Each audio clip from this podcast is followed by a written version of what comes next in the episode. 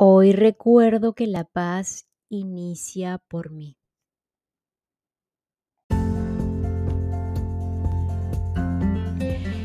Y en el mismo orden de recordar, cuando decidimos aceptar nuestra experiencia humana, cuando decidimos abrir la mente a la corrección de nuestras percepciones y permitir la protección divina, el saber y estar en la confianza de que ya estamos protegidos, de que ya estamos salvados y seguros, a pesar de la historia que nos hemos venido contando, que no siempre es la verdad, recordar finalmente que mi prioridad es la paz y siempre, siempre va a iniciar por nosotros, por nosotros mismos es tal cual como la felicidad. Nadie, absolutamente nadie, eh, persona, lugar o cosa nos brinda paz, felicidad.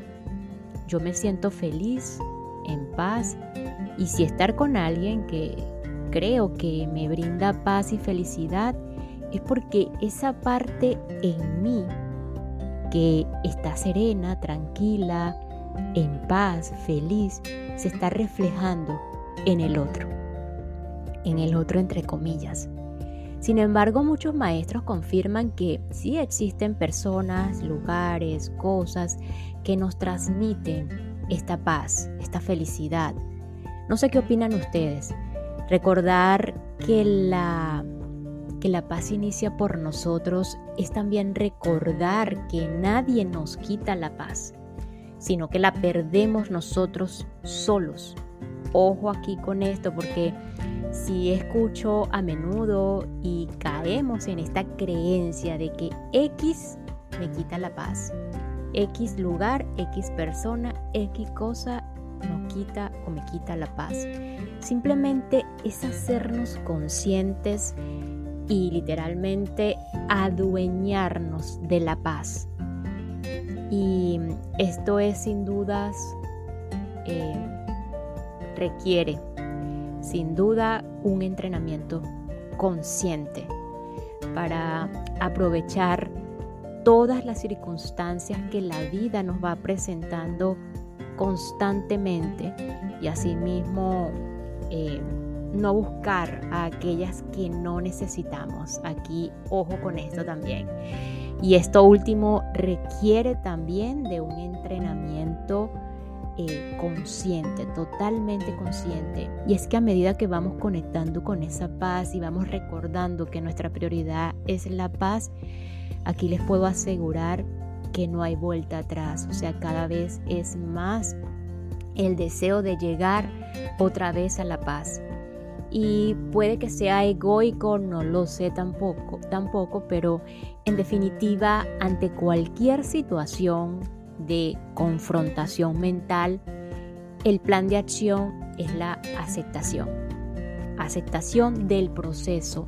Vamos a verlo como un proceso, como una oportunidad de lo correspondido eh, y pues de la evolución misma. Y así pues un acto de liberación. Hoy recuerdo que la paz inicia por mí. Con esta introducción continuamos acá en Una nueva tierra de el autor alemán Eckhart Tolle, un despertar al propósito de tu vida, específicamente en este em, capítulo de la esencia del ego. Hoy vamos un poco a lo que son, a lo que es las quejas y el resentimiento cómo ve Eckhart las quejas y el resentimiento, que es muy frecuente en esta experiencia humana. La reactividad y los agravios, el tener la razón, fabricar el error.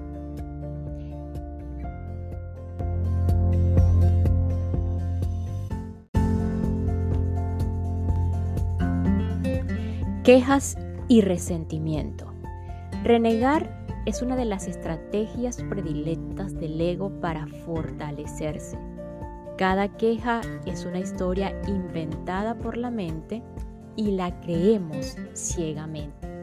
No importa si manifestamos nuestras quejas o si las pensamos en silencio. Algunos egos sobreviven fácilmente a base de lamentos únicamente, quizás porque no tienen mucho más con lo cual identificarse. Cuando somos presa de esa clase de ego, nos lamentamos habitualmente en particular de los demás. Sin embargo, es algo que hacemos inconscientemente, lo cual significa que no sabemos lo que hacemos. Aplicar rótulos mentales negativos a los demás, ya sea en su cara o cuando se habla de ellos con otros, o sencillamente cuando se piensa en ellos, suele ser uno de los componentes de este patrón. Utilizar adjetivos ultrajantes es la forma más cruda de esos rótulos y de la necesidad del ego de tener la razón y triunfar sobre los demás. Idiota, imbécil, aquí otras palabras que no puedo pronunciar en este momento, son pronunciamientos definitivos contra los cuales no hay argumento posible. En el siguiente nivel más bajo de la escala de la inconsciencia están los gritos y las injurias y bastante cerca está la violencia física. El resentimiento es la emoción que acompaña a las lamentaciones y a los rótulos mentales y refuerza todavía más el ego. El resentimiento equivale a sentir amargura, indignación, agravio u ofensa. Resentimos la codicia de la gente, su deshonestidad, su falta de integridad, lo que hace, lo que hizo en el pasado, lo que dijo, lo que no hizo, lo que debió o no hacer.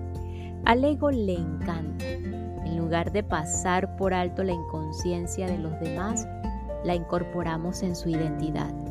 ¿Quién lo hace? Nuestra inconsciencia, nuestro ego. Algunas veces la falta que percibimos en otra persona ni siquiera existe. Es una interpretación equivocada, una proyección de una mente condicionada para ver enemigos en los demás y elevarse por encima de ellos. En otras ocasiones la falta puede existir, pero la amplificamos al fijarnos en ella, a veces hasta el punto de excluir todo lo demás y fortalecemos en nosotros aquello contra lo cual reaccionamos en otra persona. No reaccionar al ego de los demás es una de las formas más eficaces, no solamente de trascender el ego propio, sino también de disolver el ego colectivo de los seres humanos. Pero solamente podemos estar en un estado donde no hay reacción, si podemos reconocer que el comportamiento del otro viene del ego que es una expresión de la disfunción colectiva de la humanidad. Cuando reconocemos que no es personal, se pierde la compulsión de reaccionar como si lo fuera.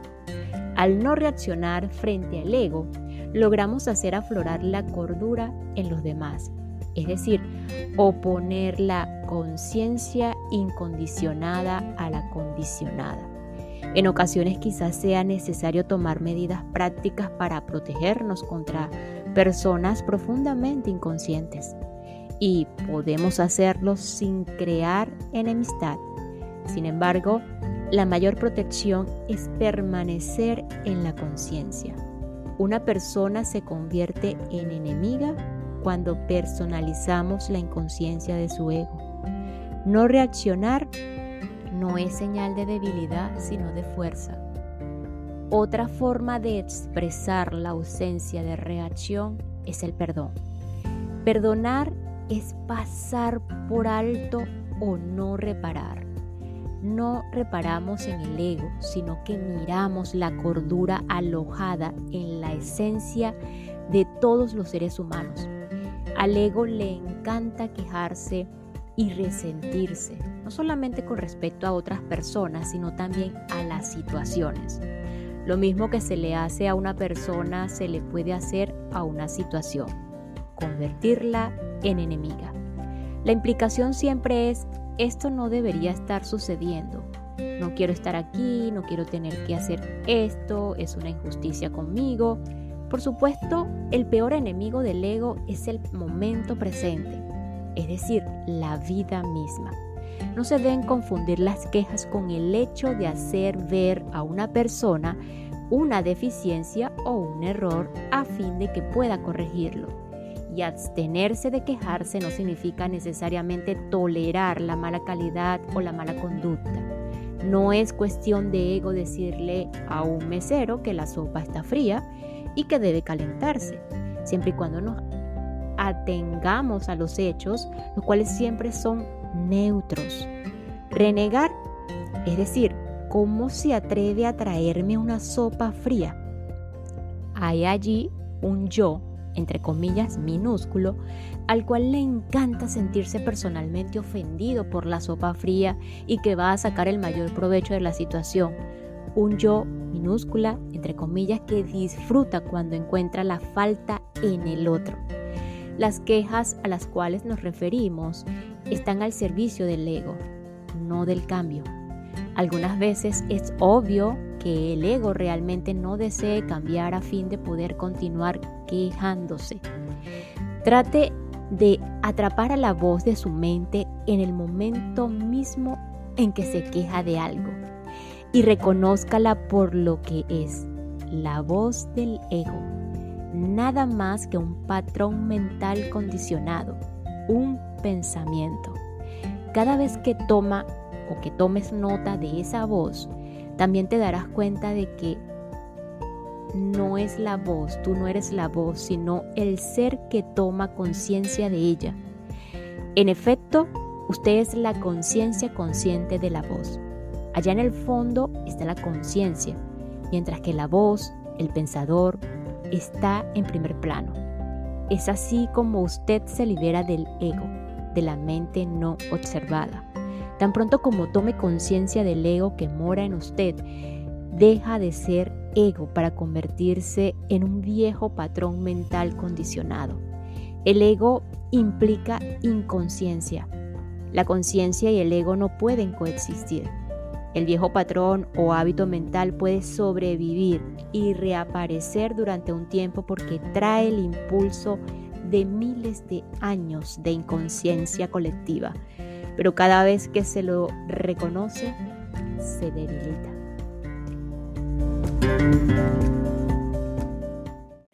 ¿Estás listo, lista para tomar acción en tu vida? No busques más. Las terapias en línea de Carla Berríos están aquí para transformar la forma en que piensas, sientes y vives. No importa en qué punto te encuentras en tu camino hacia la salud mental, las terapias en línea de Carla Berríos tienen el poder de revolucionar por completo tu bienestar. Aprovechando la conveniencia del mundo digital, ahora puedes acceder a sesiones de terapia que cambiarán tu vida desde la comodidad de tu hogar. A través de las terapias en línea de Carla Berríos puedes desbloquear tu verdadero potencial y embarcarte en un viaje de autodescubrimiento y autosanación. Al abordar las causas fundamentales de cualquier desafío de salud mental, física, psicológica y emocional, adquirirás las herramientas y estrategias para sanar tu mente y prosperar en todas las áreas de tu vida.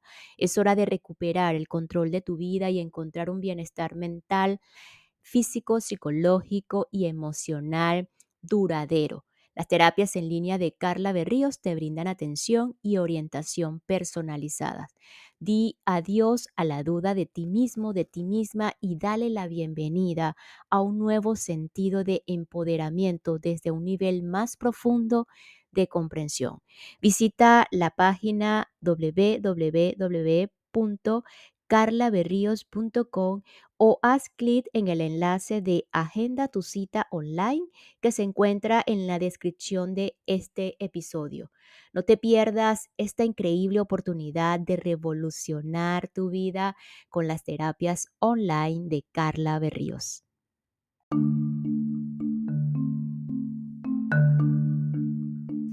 La reactividad y los agravios.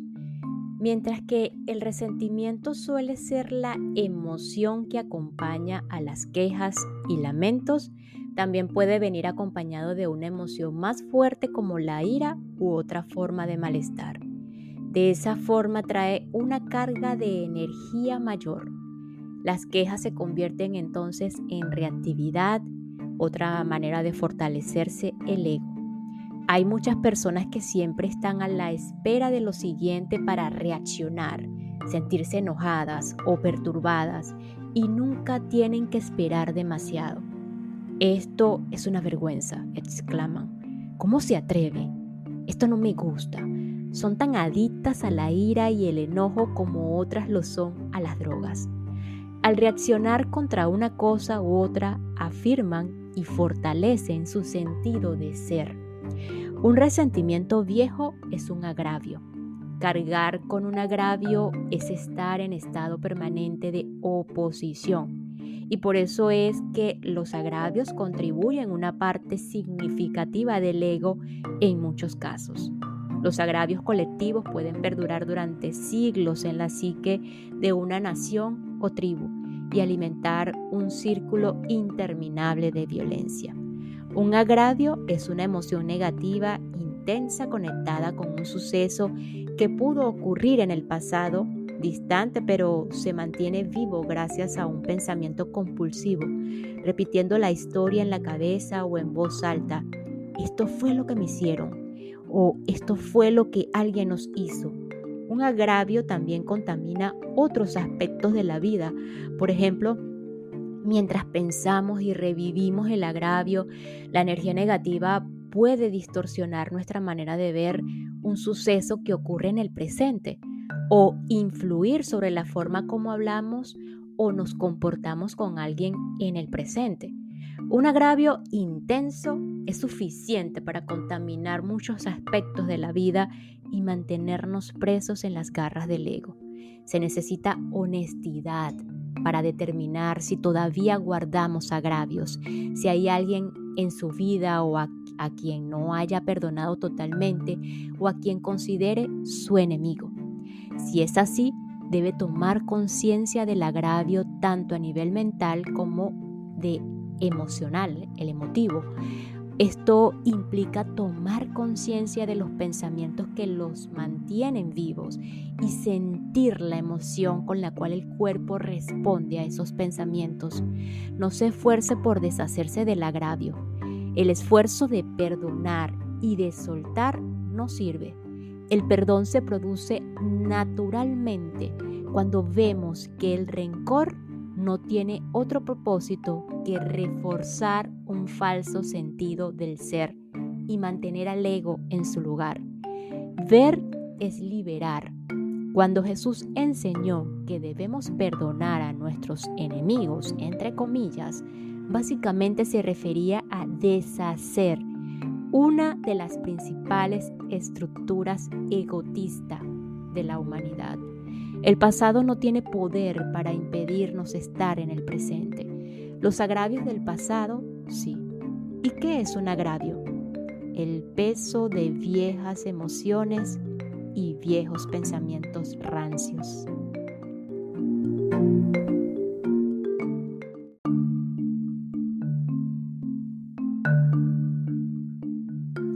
Tener la razón, fabricar el error. Cuando nos quejamos, encontramos faltas en los demás y reaccionamos.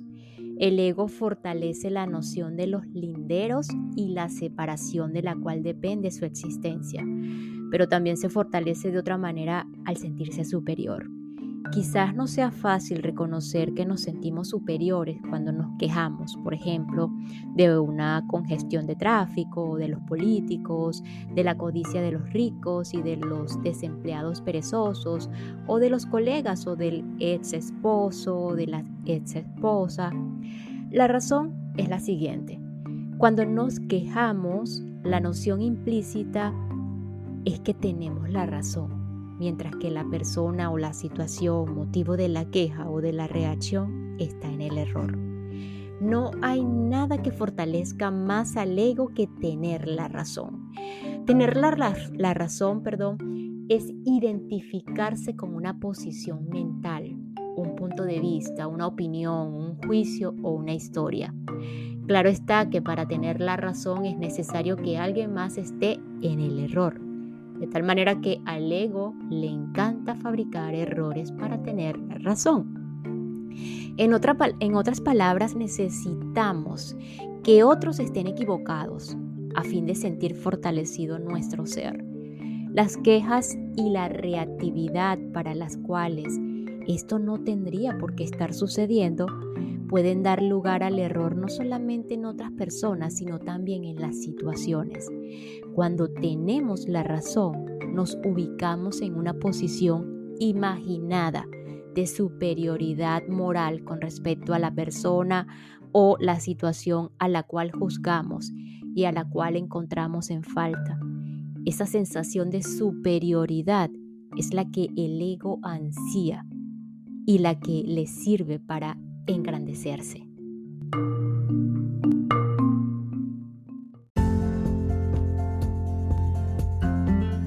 Y nos despedimos con lo siguiente, lo que se denomina el cuerpo interior o como lo denomina Eckhart Tolle, al cuerpo interior no es realmente cuerpo, sino energía vital.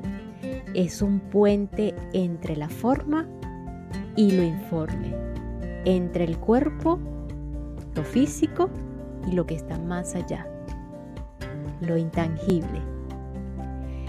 Así que nos escuchamos en el próximo episodio para continuar con una nueva tierra, un despertar al propósito de su vida de Eckhart Tolle, ya en el capítulo 3, la esencia del ego. Gracias, gracias, gracias.